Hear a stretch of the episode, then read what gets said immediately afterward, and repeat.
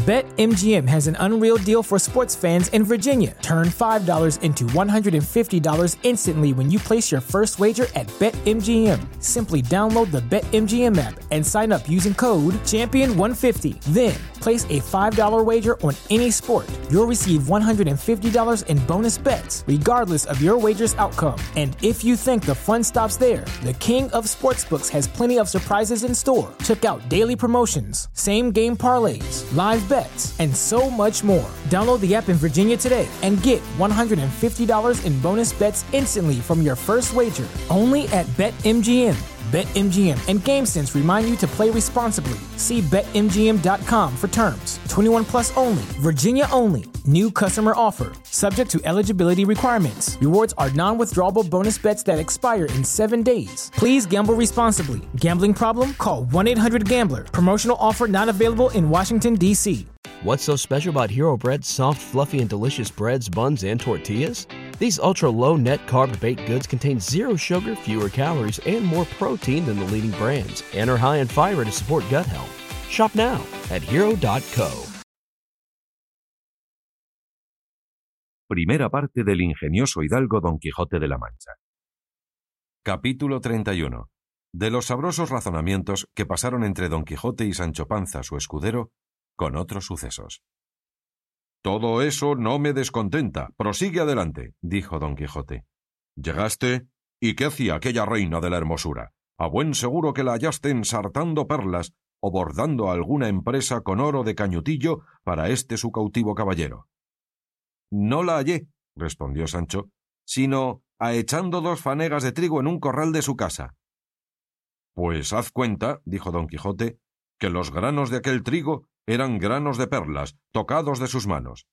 Y si miraste, amigo, el trigo, ¿era candeal o trechel? No era sino rubión, respondió Sancho. Pues yo te aseguro, dijo don Quijote, que echando por sus manos hizo pan candeal, sin duda alguna. Pero pasa adelante. Cuando le diste mi carta, besóla, púsosela sobre la cabeza, hizo alguna ceremonia digna de tal carta, o qué hizo. Cuando yo se le iba a dar, respondió Sancho, allá estaba en la fuga del meneo de una buena parte de trigo que tenía en la criba y díjome Poned, amigo, esa carta sobre aquel costal, que no la puedo leer hasta que acabe de acribar todo lo que aquí está. Discreta señora, dijo don Quijote. Eso debió de ser por leerla despacio y recrearse con ella. Adelante, Sancho. Y en tanto que estaba en su menester, ¿qué coloquios pasó contigo? ¿Qué te preguntó de mí? ¿Y tú qué le respondiste? Acaba, cuéntamelo todo. No se te quede en el tintero una mínima. Ella no me preguntó nada, dijo Sancho. Mas yo le dije de la manera que vuestra merced por su servicio quedaba haciendo penitencia, desnudo de la cintura arriba, metido entre estas sierras como si fuera salvaje, durmiendo en el suelo, sin comer pan a manteles, ni sin peinarse la barba, llorando y maldiciendo su fortuna. En decir que maldecía mi fortuna dijiste mal, dijo don Quijote, porque antes la bendigo y bendeciré todos los días de mi vida, por haberme hecho digno de merecer amar tan alta señora como Dulcinea del Toboso. Tan alta es, respondió Sancho, que a buena fe que me lleva a mí más de un coto. Pues, ¿cómo, Sancho? dijo don Quijote. ¿Haste medido tú con ella? Medíme en esta manera, respondió Sancho, que llegándole a ayudar a poner un costal de trigo sobre un jumento, llegamos tan juntos que eché de ver que me llevaba más de un gran palmo. Pues es verdad, replicó don Quijote, que no acompaña esa grandeza y la adorna con mil millones y gracias del alma. Pero no me negará Sancho una cosa. Cuando llegaste junto a ella, ¿no sentiste un olor sabeo, una fragancia aromática y un no sé qué de bueno que yo no acierto a dalle nombre? Digo, un túo o tufo como si estuvieras en la tienda de algún curioso guantero. Lo que sé decir, dijo Sancho, es que sentí un olorcillo algo hombruno, y debía de ser que ella, con el mucho ejercicio, estaba sudada y algo correosa.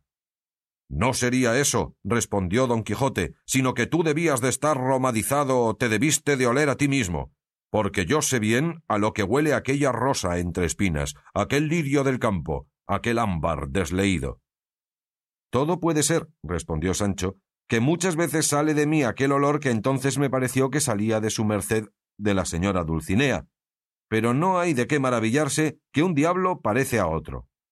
Y bien, prosiguió don Quijote, he aquí que acabó de limpiar su trigo y de enviallo al molino. ¿Qué hizo cuando leyó la carta? La carta, dijo Sancho, no la leyó porque dijo que no sabía leer ni escribir. Antes la rasgó y la hizo menudas piezas, diciendo que no la quería dar a leer a nadie, porque no se supiesen en el lugar sus secretos, y que bastaba lo que yo le había dicho de palabra acerca del amor que vuestra merced le tenía y de la penitencia extraordinaria que por su causa quedaba haciendo.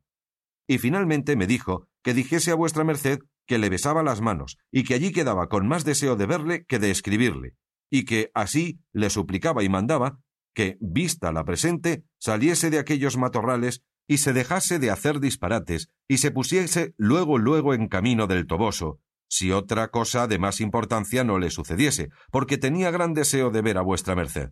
Rióse mucho cuando le dije cómo se llamaba vuestra merced el caballero de la triste figura. Preguntéle si había ido allá el vizcaíno de Marras. Díjome que sí, y que era un hombre muy de bien. También le pregunté por los galeotes, mas díjome que no había visto hasta entonces alguno. Todo va bien hasta ahora, dijo don Quijote. Pero dime, ¿Qué joya fue la que te dio al despedirte por las nuevas que de mí le llevaste? Porque es usada y antigua costumbre entre los caballeros y damas andantes dar a los escuderos doncellas o enanos que les llevan nuevas de sus damas a ellos, a ellas de sus andantes, alguna rica joya en albricias en agradecimiento de su recado. Bien puede eso ser así, y yo la tengo por buena usanza, pero eso debió de ser en los tiempos pasados, que ahora solo se debe de acostumbrar a dar un pedazo de pan y queso, que esto fue lo que me dio mi señora Dulcinea por las bardas de un corral cuando de ella me despedí, y aun por más señas, era el queso ovejuno. Es liberal en extremo, dijo don Quijote, y si no te dio joya de oro, sin duda debió de ser porque no la tendría allí a la mano para dártela. Pero buenas son mangas después de Pascua. Yo la veré y se satisfará todo. ¿Sabes de qué estoy maravillado, Sancho? De que me parece que fuiste y veniste por los aires, pues poco más de tres días has tardado en ir y venir desde aquí al Toboso, habiendo de aquí allá más de treinta leguas. Por lo cual me doy a entender que aquel sabio nigromante que tiene cuenta con mis cosas y es mi amigo, porque por fuerza le hay y le ha de haber, so pena que yo no sería buen caballero andante, digo que este tal te debió de ayudar a caminar sin que tú lo sintieses. Que hay sabio de estos que coge a un caballero andante durmiendo en su cama y sin saber cómo o en qué manera, amanece otro día más de mil leguas de donde anocheció. Y si no fuese por esto, no se podrían socorrer en sus peligros los caballeros andantes unos a otros, como se socorren a cada paso, que acaece estar uno peleando en las sierras de Armenia con algún endriago o con algún fiero vestiglo, o con otro caballero, donde lleva lo peor de la batalla y está ya a punto de muerte, y cuando no os me cato, asoma por acullá encima de una nube o sobre un carro de fuego otro caballero amigo suyo, que poco antes se hallaba en Inglaterra, que le favorece y libra de la muerte, y a la noche se halla en su posada, cenando muy a su sabor, y suele haber de la una a la otra parte dos o tres mil leguas. Y todo esto se hace por industria y sabiduría de estos sabios encantadores que tienen cuidado de estos valerosos caballeros. Así que, amigo Sancho, no se me hace dificultoso creer que en tan breve tiempo hayas ido y venido desde este lugar al del Toboso, pues, como tengo dicho, algún sabio amigo te debió de llevar en volandillas sin que tú lo sintieses. Así sería, dijo Sancho, porque a buena fe que andaba rocinante como si fuera asno de gitano con azogue en los oídos. ¿Y ¿Cómo si llevaba azogue? dijo don Quijote. Y aun una legión de demonios que es gente que camina y hace caminar sin cansarse todo aquello que se les antoja. Pero, dejando esto aparte, ¿qué te parece a ti que debo yo de hacer ahora acerca de lo que mi señora me manda que la vaya a ver? Que, aunque yo veo que estoy obligado a cumplir su mandamiento, véome también imposibilitado del don que he prometido a la princesa, que con nosotros viene, y fuérzame la ley de caballería a cumplir mi palabra antes que mi gusto. Por una parte, me acosa y fatiga el deseo de ver a mi señora, por otra, me incita y llama la prometida fe y la gloria que he de alcanzar con esta empresa. Pero lo que pienso hacer será caminar a priesa y llegar presto donde está este gigante, y en llegando le cortaré la cabeza, y pondré a la princesa pacíficamente en su estado, y al punto daré la vuelta a ver a la luz que mis sentidos alumbra, a la cual daré tales disculpas que ella venga a tener por buena mi tardanza, pues verá que todo redunda en aumento de su gloria y fama, pues cuanta yo he alcanzado, alcanzo y alcanzaré por las armas en esta vida, toda me viene del favor que ella me da y de ser yo suyo. Ay, dijo Sancho, ¿y cómo está vuestra merced lastimado de esos cascos? Pues dígame, señor, ¿piensa vuestra merced caminar este camino en balde y dejar pasar y perder un tan rico y tan principal casamiento como este, donde le dan en dote un reino, que a buena verdad que he oído decir que tiene más de veinte mil leguas de contorno, y que es abundantísimo en todas las cosas que son necesarias para el sustento de la vida humana, y que es mayor que Portugal y que Castilla juntos? Calle, por amor de Dios, y tenga vergüenza de lo que ha dicho, y tome mi consejo y perdóneme, y cásese luego en el primer lugar que haya cura. Y si no, ahí está nuestro licenciado, que lo hará de perlas, y advierta que ya tengo edad para dar consejos, y que este que le doy le viene de molde. Y que más vale pájaro en mano que buitre volando, porque quien bien tiene y mal escoge, por bien que se enoja, no se venga. Mira, Sancho, respondió don Quijote, si el consejo que me das de que me case es porque sea luego rey en matando al gigante y tenga cómodo para hacerte mercedes y darte lo prometido, hágote saber que sin casarme podré cumplir tu deseo muy fácilmente, porque yo sacaré de Adaala, antes de entrar en la batalla, que saliendo vencedor de ella, ya que no me case, me han de dar una parte del reino para que la pueda dar a quien yo quisiere, y en dándomela, ¿a quién quieres tú que se la dé, sino a ti?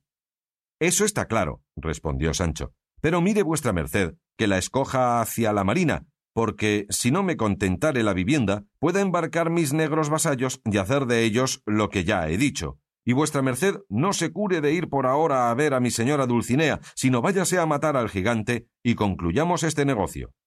Que por Dios, que se me asienta que ha de ser de mucha honra y de mucho provecho. Dígote, Sancho, dijo don Quijote, que estás en lo cierto y que habré de tomar tu consejo en cuanto el ir antes con la princesa que a ver a Dulcinea. Y avísote que no digas nada a nadie, ni a los que con nosotros vienen de lo que aquí hemos departido y tratado. Que pues Dulcinea es tan recatada que no quiere que se sepan sus pensamientos, no será bien que yo ni otro por mí los descubra. Pues si eso es así, dijo Sancho, ¿cómo hace vuestra merced que todos los que vence por su brazo se vayan a presentar ante mi señora Dulcinea siendo esto firma de su nombre que la quiere bien y que es su enamorado? Y siendo forzoso que los que fueren se han de ir a hincar de finojos ante su presencia y decir que van de parte de vuestra merced a dalle la obediencia, ¿cómo se pueden encubrir los pensamientos de entrambos? Oh, qué necio y qué simple que eres, dijo don Quijote. ¿Tú no ves, Sancho, que eso todo redunda en su mayor ensalzamiento? Porque has de saber que en este nuestro estilo de caballería es gran honra tener una dama muchos caballeros andantes que la sirvan, sin que se extiendan más sus pensamientos que a servilla por solo ser ella quien es, sin esperar otro premio de sus muchos y buenos deseos, sino que ella se contente de aceptarlos por sus caballeros. Con esa manera de amor, dijo Sancho, he oído yo predicar que se ha de amar a nuestro Señor, por sí solo, sin que nos mueva esperanza de gloria o temor de pena, aunque yo le querría amar y servir por lo que pudiese. Válate el diablo por villano, dijo don Quijote, y qué de discreciones dices a las veces. No parece sino que has estudiado. Pues a fe mía que no sé leer, respondió Sancho.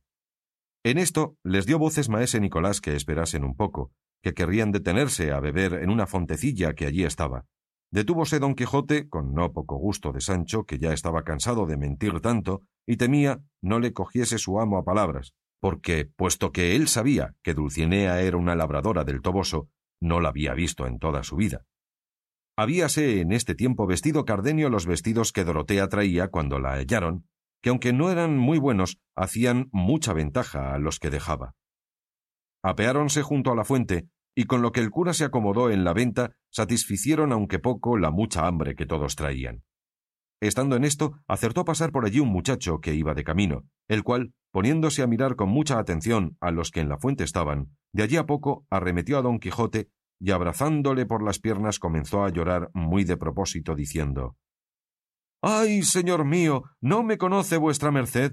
Pues míreme bien, que yo soy aquel mozo Andrés que quitó vuestra merced de la encina donde estaba atado.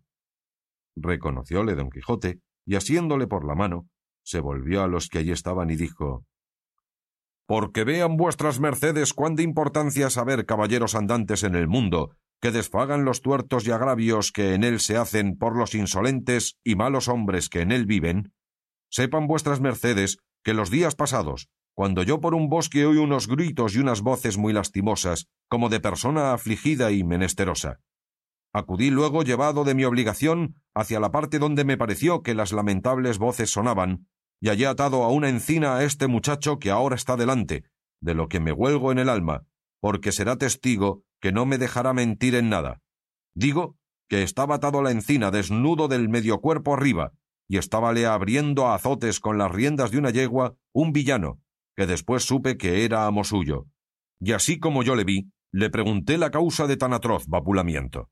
Respondió el zafio que le azotaba porque era su criado, y que ciertos descuidos que tenía nacían más de ladrón que de simple. A lo cual este niño dijo Señor, no me azota sino porque le pido mi salario. El amo replicó no sé qué arengas y disculpas, las cuales, aunque de mí fueron oídas, no fueron admitidas. En resolución, yo le hice desatar y tomé juramento al villano de que le llevaría consigo y le pagaría un real sobre otro y aun sahumados. ¿No es verdad todo esto, hijo Andrés? ¿No notaste con cuánto imperio se lo mandé y con cuánta humildad prometió de hacer todo cuanto yo le impuse y notifiqué y quise? Responde, no te turbes ni dudes en nada. Di lo que pasó a estos señores, porque se vea y considere ser del provecho que digo haber caballeros andantes por los caminos. Todo lo que vuestra merced ha dicho es mucha verdad, respondió el muchacho, pero el fin del negocio sucedió muy al revés de lo que vuestra merced se imagina. ¿Cómo al revés? replicó don Quijote. Luego, ¿no te pagó el villano? No solo no me pagó, respondió el muchacho, pero así como vuestra merced traspuso del bosque y quedamos solos, me volvió a atar a la misma encina y me dio de nuevo tantos azotes que quedé hecho un San Bartolomé desollado, y a cada azote que me daba me decía un donaire y chufeta acerca de hacer burla de vuestra merced, que a no sentir yo tanto dolor me riera de lo que decía. En efecto, él me paró tal que hasta ahora he estado curándome en un hospital del mal que el mal villano entonces me hizo. De todo lo cual tiene vuestra merced la culpa, porque si se fuera su camino adelante y no viniera donde no le llamaban, ni se entremetiera en negocios ajenos, mi amo se contentara con darme una o dos docenas de azotes y luego me soltara y pagara cuanto me debía. Mas como vuestra merced le deshonró tan sin propósito y le dijo tantas villanías, encendiósele la cólera, y como no la pudo vengar en vuestra merced, cuando se vio solo descargó sobre mí el nublado, de modo que me parece que no seré más hombre en toda mi vida. El daño estuvo, dijo don Quijote, en irme yo de allí, que no me había de ir hasta dejarte pagado, porque bien debía yo de saber por luengas experiencias que no hay villano que guarde palabra que tiene, si él ve que no le está bien guardalla. Pero ya te acuerdas, Andrés, que yo juré que si no te pagaba, que había de ir a buscarle y que le había de hallar, aunque se escondiese en el vientre de la ballena. Así es la verdad, dijo Andrés, pero no aprovecho nada. Ahora verás si aprovecha, dijo don Quijote.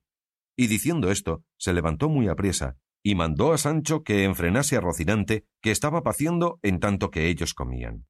Preguntóle Dorotea qué era lo que hacer quería. Él le respondió que quería ir a buscar al villano y castigalle de tan mal término y hacer pagado a Andrés hasta el último maravedí, a despecho y pesar de cuantos villanos hubiese en el mundo, a lo que ella respondió que advirtiese que no podía, conforme al don prometido, entremeterse en ninguna empresa hasta acabar la suya, y que pues esto sabía él mejor que otro alguno que sosegase el pecho hasta la vuelta de su reino. Así es verdad, respondió don Quijote, y es forzoso que Andrés tenga paciencia hasta la vuelta, como vos, señora, decís, que yo le torno a jurar y a prometer de nuevo de no parar hasta hacerle vengado y pagado. No me creo de esos juramentos, dijo Andrés, mas quisiera tener ahora con qué llegar a Sevilla que todas las venganzas del mundo. Deme si tiene ahí algo que coma y lleve, y quédese con Dios su merced y todos los caballeros andantes, que tan bien andantes sean ellos para consigo como lo han sido para conmigo. Sacó de su repuesto Sancho un pedazo de pan y otro de queso, y dándoselo al mozo le dijo Toma, hermano Andrés, que a todos nos alcanza parte de vuestra desgracia. Pues, ¿qué parte os alcanza vos? preguntó Andrés. Esta parte de queso y pan que os doy, respondió Sancho, que Dios sabe si me ha de hacer falta o no, porque os hago saber, amigo, que los escuderos de los caballeros andantes estamos sujetos a mucha hambre y a mala aventura, y aun a otras cosas, que se sienten mejor que se dicen. Andrés asió de su pan y queso, y viendo que nadie le daba otra cosa, abajó su cabeza y tomó el camino en las manos, como suele decirse. Bien es verdad que al partirse dijo a don Quijote Por amor de Dios, señor caballero andante, que si otra vez me encontrare, aunque vea que me hacen pedazos, no me socorra ni ayude, sino déjeme con mi desgracia, que no será tanta, que no sea mayor la que me vendrá de su ayuda de vuestra merced, a quien Dios maldiga y a todos cuantos caballeros andantes han nacido en el mundo. Íbase a levantar don Quijote para castigalle, mas él se puso a correr de modo que ninguno se atrevió a seguille. Quedó corridísimo don Quijote del cuento de Andrés, y fue menester que los demás tuviesen mucha cuenta con no reírse, por no acaballe de correr del todo. Capítulo 32. Que trata de lo que sucedió en la venta a toda la cuadrilla de don Quijote. Acabóse la buena comida, ensillaron luego, y sin que le sucediese cosa digna de contar, llegaron otro día a la venta espanto y asombro de Sancho Panza, y aunque él quisiera no entrar en ella, no lo pudo huir, la ventera, Ventero, su hija y Maritornes, que vieron venir a don Quijote y a Sancho, les salieron a recibir con muestras de mucha alegría, y él las recibió con grave continente y aplauso, y díjoles que le aderezasen otro mejor lecho que la vez pasada. A lo cual le respondió la huéspeda que como la pagase mejor que la otra vez, que ella se le daría de príncipes. Don Quijote dijo que sí haría, y así le aderezaron uno razonable en el mismo camaranchón de marras y él se acostó luego porque venía muy quebrantado y falto de juicio. No se hubo bien encerrado cuando la huéspeda arremetió al barbero y asiéndole de la barba dijo Para mi santiguada, que no se ha aún de aprovechar más de mi rabo para su barba, y que me ha de volver mi cola, que anda lo de mi marido por esos suelos que es vergüenza. Digo el peine que solía yo colgar de mi buena cola. No se la quería dar el barbero, aunque ella más tiraba, hasta que el licenciado le dijo que se la diese, que ya no era menester más usar de aquella industria, sino que se descubriese y mostrase en su misma forma, y dijese a don Quijote que cuando le despojaron los ladrones galeotes se habían venido a aquella venta huyendo, y que si preguntase por el escudero de la princesa, le dirían que ella le había enviado adelante a dar aviso a los de su reino cómo ella iba y llevaba consigo el libertador de todos. Con esto dio de buena gana la cola a la ventera el barbero, y asimismo le volvieron todos los adherentes que había prestado para la libertad de don Quijote. Espantáronse todos los de la venta de la hermosura de Dorotea, y aun del buen talle del zagal cardenio. Hizo el cura que les aderezasen de comer de lo que en la venta hubiese, y el huésped, con esperanza de mejor paga, con diligencia les aderezó una razonable comida. Y a todo esto dormía don Quijote, y fueron de parecer de no despertalle, porque más provecho le haría por entonces el dormir que el comer. Trataron sobre comida, estando delante el ventero, su mujer, su hija, Maritornes y todos los pasajeros de la extraña locura de don Quijote, y del modo que le habían hallado. La huéspeda les contó lo que con él y con el arriero les había acontecido, y mirando si acaso estaba allí Sancho, como no le viese, contó todo lo de su manteamiento, de que no poco gusto recibieron. Y como el cura dijese que los libros de caballerías que don Quijote había leído le habían vuelto el juicio, dijo el ventero No sé yo cómo puede ser eso, que en verdad que, a lo que yo entiendo, no hay mejor letrado en el mundo, y que tengo aquí dos o tres de ellos, con otros papeles que verdaderamente me han dado la vida, no solo a mí, sino a otros muchos. Porque cuando es tiempo de la siega, se recogen aquí las fiestas muchos segadores, y siempre hay algunos que saben leer, el cual coge uno de estos libros en las manos y rodeámonos de él más de treinta, y estámosle escuchando con tanto gusto que nos quita mil canas. A lo menos, de mí sé decir que cuando oyo decir aquellos furibundos y terribles golpes que los caballeros pegan, que me toma gana de hacer otro tanto y que querría estar oyéndolos noches y días. Y yo ni más ni menos, dijo la ventera, porque nunca tengo un buen rato en mi casa sino aquel que vos estéis escuchando leer, que estéis tan embobado que no os acordáis de reñir por entonces. Así es la verdad, dijo Maritornes, y a buena fe que yo también gusto mucho de oír aquellas cosas, que son muy lindas, y más cuando cuentan que se está la otra señora debajo de unos naranjos, abrazada con su caballero, y que les está una dueña haciéndoles la guarda, muerta de envidia y con mucho sobresalto. Digo que todo esto es cosa de mieles. ¿Y a vos? ¿Qué os parece, señora doncella? dijo el cura hablando con la hija del ventero. No sé, señor, en mi ánima, respondió ella. También yo lo escucho, y en verdad que aunque no lo entiendo, que recibo gusto en oíllo. Pero no gusto yo de los golpes de que mi padre gusta, sino de las lamentaciones que los caballeros hacen cuando están ausentes de sus señoras, que en verdad que algunas veces me hacen llorar de compasión que les tengo. Luego, bien las remediárades vos, señora doncella, dijo Dulcinea, si por vos llorarán. No sé lo que me hiciera, respondió la moza, solo sé que hay algunas señoras de aquellas tan crueles que las llaman sus caballeros tigres y leones y otras mil inmundicias. Y Jesús, yo no sé qué gente es aquella tan desalmada y tan sin conciencia que por no mirar a un hombre honrado le dejan que se muera o que se vuelva loco. Yo no sé para qué es tanto melindre. Si lo hacen de honradas, cásense con ellos, que ellos no desean otra cosa. Calla, niña, dijo la ventera, que parece que sabes mucho de estas cosas y no está bien a las doncellas saber ni hablar tanto. Como me lo pregunta este señor, respondió ella, no pude dejar de respondelle. Ahora bien, dijo el cura, traedme, señor huésped, aquesos libros que los quiero ver. —¡Qué me place, respondió él. Y entrando en su aposento, sacó de él una maletilla vieja cerrada con una cadenilla, y abriéndola halló en ella tres libros grandes y unos papeles de muy buena letra escritos de mano. El primer libro que abrió vio que era Don Cirongilio de Tracia, y el otro de Félix Marte de Hircania, y el otro la historia del gran capitán Gonzalo Hernández de Córdoba con la vida de Diego García de Paredes. Así como el cura leyó los dos títulos primeros, volvió el rostro al barbero y dijo Falta nos hacen aquí ahora el ama de mi amigo y su sobrina, no hacen, respondió el barbero, que también sé yo llevallos al corral o a la chimenea, que en verdad que hay muy buen fuego en ella. Luego, ¿quiere vuestra merced que más libros? dijo el ventero. No más, dijo el cura, que estos dos, el de don Cirongilio y el de Felismarte. Pues por ventura, dijo el ventero, mis libros son herejes o flemáticos que los quiere quemar. Cismáticos, queréis decir, amigo, dijo el barbero, que no flemáticos. Así es, replicó el ventero, mas si alguno quiere quemar, sea ese del gran capitán y de ese Diego García, que antes dejaré quemar un hijo que dejar quemar ninguno de otros.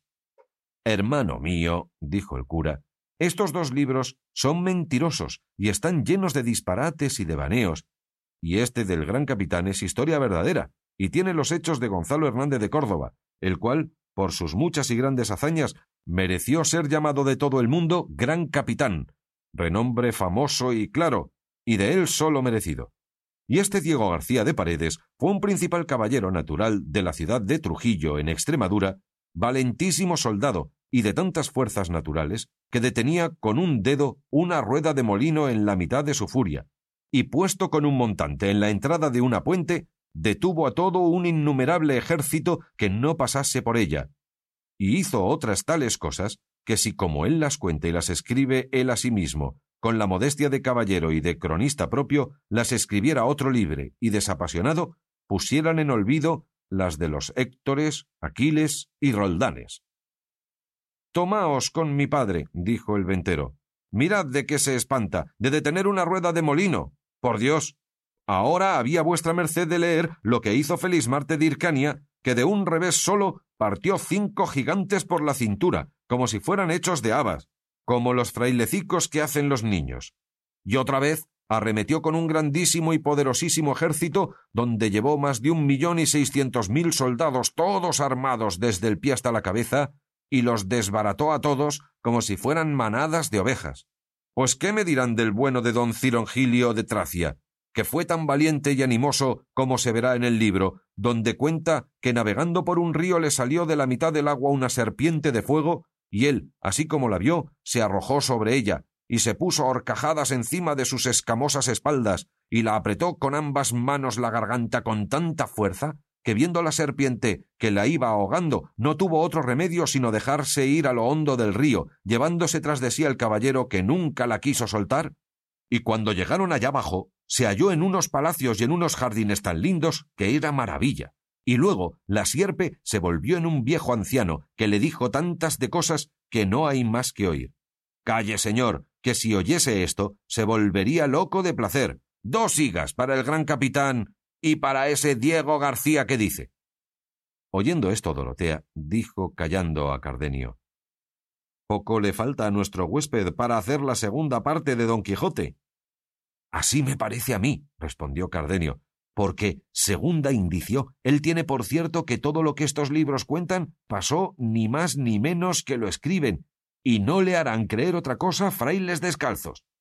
Mirad, hermano, tornó a decir el cura, que no hubo en el mundo Felismarte de Hircania, ni don Cirongilio de Tracia, ni otros caballeros semejantes que los libros de caballerías cuentan, porque todo es compostura y ficción de ingenios ociosos, que los compusieron para el efecto que vos decís de entretener el tiempo, como lo entretienen leyéndolos vuestros segadores, porque realmente os juro que nunca tales caballeros fueron en el mundo, ni tales hazañas ni disparates acontecieron en él. A otro perro con ese hueso, respondió el ventero. Como si yo no supiese cuántas son cinco y a dónde me aprieta el zapato. No piense vuestra merced darme papilla, porque por Dios que no soy nada blanco. Bueno es que quiera darme vuestra merced a entender que todo aquello que estos buenos libros dicen sean disparates y mentiras, estando impreso con licencia de los señores del Consejo Real, como si ellos fueran gente que habían de dejar imprimir tanta mentira junta y tantas batallas y tantos encantamientos que quitan el juicio. Ya os he dicho, amigo, replicó el cura, que esto se hace para entretener nuestros ociosos pensamientos, y así como se consiente en las repúblicas bien concertadas que haya juegos de ajedrez, de pelota y de trucos, para entretener a algunos que ni tienen, ni deben, ni pueden trabajar, así se consiente imprimir y que haya tales libros, creyendo, como es verdad, que no ha de haber alguno tan ignorante que tenga por historia verdadera ninguna de estos libros. Y si me fuera lícito ahora, y el auditorio lo requiriera, yo dijera cosas acerca de lo que han de tener los libros de caballerías para ser buenos, que quizá fueran de provecho y aun de gusto para algunos. Pero yo espero que vendrá tiempo en que lo pueda comunicar con quien pueda remediarlo. Y en este entretanto, creed, señor Ventero, lo que os he dicho, y tomad vuestros libros, y allá os avenid con sus verdades o mentiras, y buen provecho os hagan. Y quiera Dios que no cogeéis del pie que cogea vuestro huésped, don Quijote. Eso no, respondió el ventero, que no seré yo tan loco que me haga caballero andante, que bien veo que ahora no se usa lo que se usaba en aquel tiempo, cuando se dice que andaban por el mundo estos famosos caballeros. A la mitad de esta plática se halló Sancho presente y quedó muy confuso y pensativo de lo que había oído decir, que ahora no se usaban caballeros andantes y que todos los libros de caballerías eran necedades y mentiras, y propuso en su corazón de esperar en lo que paraba aquel viaje de su amo, y que si no salía con la felicidad que él pensaba, determinaba de dejalle y volverse con su mujer y sus hijos a su acostumbrado trabajo. Llevábase la maleta y los libros el ventero, mas el cura le dijo Esperad, que quiero ver qué papeles son esos que de tan buena letra están escritos. Sacólos el huésped y dándoselos a leer, vio hasta obra de ocho pliegos escritos de mano y al principio tenían un título grande que decía Novela del curioso impertinente. Leyó el cura para sí tres o cuatro renglones y dijo Cierto que no me parece mal el título de esta novela y que me viene voluntad de leella toda. A lo que respondió el ventero. Pues bien puede leella su reverencia, porque le hago saber que algunos huéspedes que aquí la han leído les ha contentado mucho y me la han pedido con muchas veras, mas yo no se la he querido dar, pensando volvérsela a quien aquí dejó esta maleta olvidada con estos libros y estos papeles, que bien puede ser que vuelva su dueño por aquí algún tiempo, y aunque sé que me han de hacer falta los libros, a fe que se los he de volver que aunque ventero, todavía soy cristiano. Vos tenéis mucha razón, amigo, dijo el cura, mas con todo eso, si la novela me contenta, me la habéis de dejar trasladar. De muy buena gana, respondió el ventero. Mientras los dos esto decían, había tomado Cardenio la novela y comenzado a leer en ella, y pareciéndole lo mismo que al cura, le rogó que la leyese de modo que todos la oyesen. Si leyera, dijo el cura, si no fuera mejor gastar este tiempo en dormir que en leer. Harto reposo será para mí, dijo Dorotea, entretener el tiempo oyendo algún cuento, pues aún no tengo el espíritu tan sosegado que me conceda dormir cuando fuera razón. Pues de esa manera, dijo el cura. Quiero leerla por curiosidad siquiera. Quizá tendrá alguna de gusto. Acudió maese Nicolás a rogarle lo mismo, y Sancho también, lo cual visto del cura, y entendiendo que a todos daría gusto y él le recibiría, dijo Pues así es, esténme todos atentos que la novela comienza de esta manera.